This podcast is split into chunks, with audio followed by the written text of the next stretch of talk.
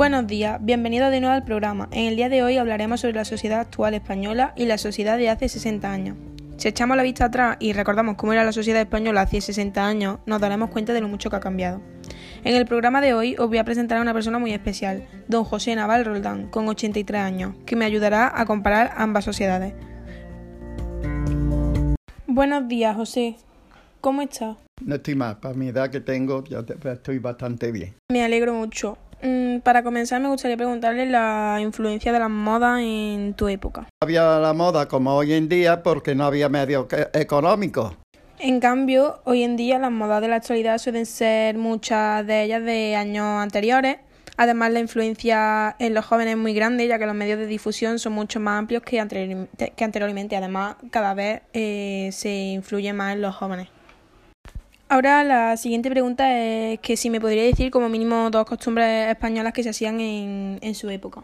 Había aficiones de, de, fútbol, mucha afición, luego a los toros, que era muy normal en Córdoba, la feria de los toros y era y luego como no había mm, no teníamos radio ni teníamos por medio la mayoría íbamos a las tendillas a ver los resultados de fútbol de, de todos los partidos de España. Actualmente se mantienen muchas costumbres eh, antiguas como los toros, aunque mm, acuden mucha menos gente. Y también otra nueva costumbre es el carnaval, que es procedente de Brasil, que es muy acogida por nuestro país. Y España en febrero se llena de desfiles, bailes, conciertos, disfraces.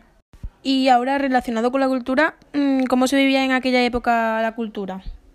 Diferente ahora, porque las tecnologías que hay hoy en día no las había antes, pero yo recuerdo que nos castigaban los maestros cuando no sabíamos hacer la, la, la, la, la lección.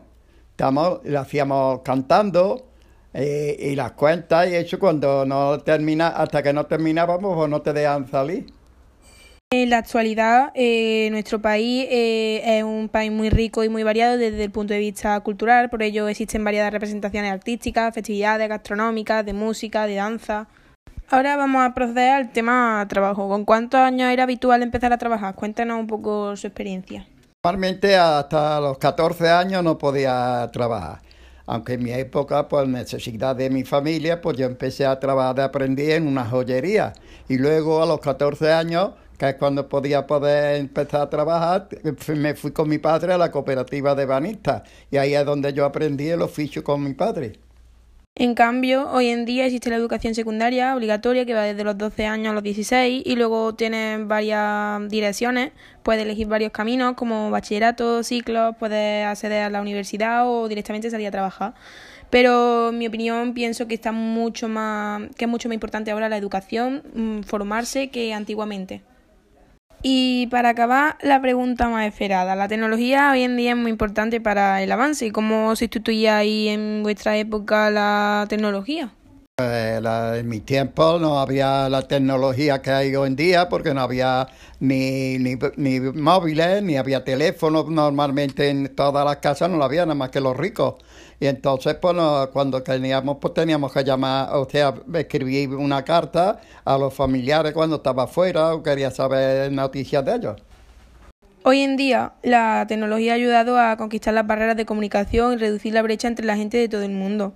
Los lugares lejanos se han vuelto más cercanos, las cosas que antes tardaban horas ahora se pueden hacer en cuestión de segundos.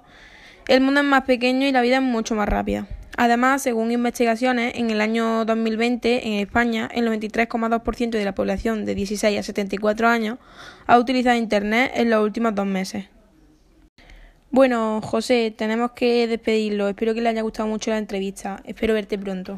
Encantado de, encantado de haberte podido ayudar en lo hecho y hasta pronto que pueda venir a hacerme una entrevista.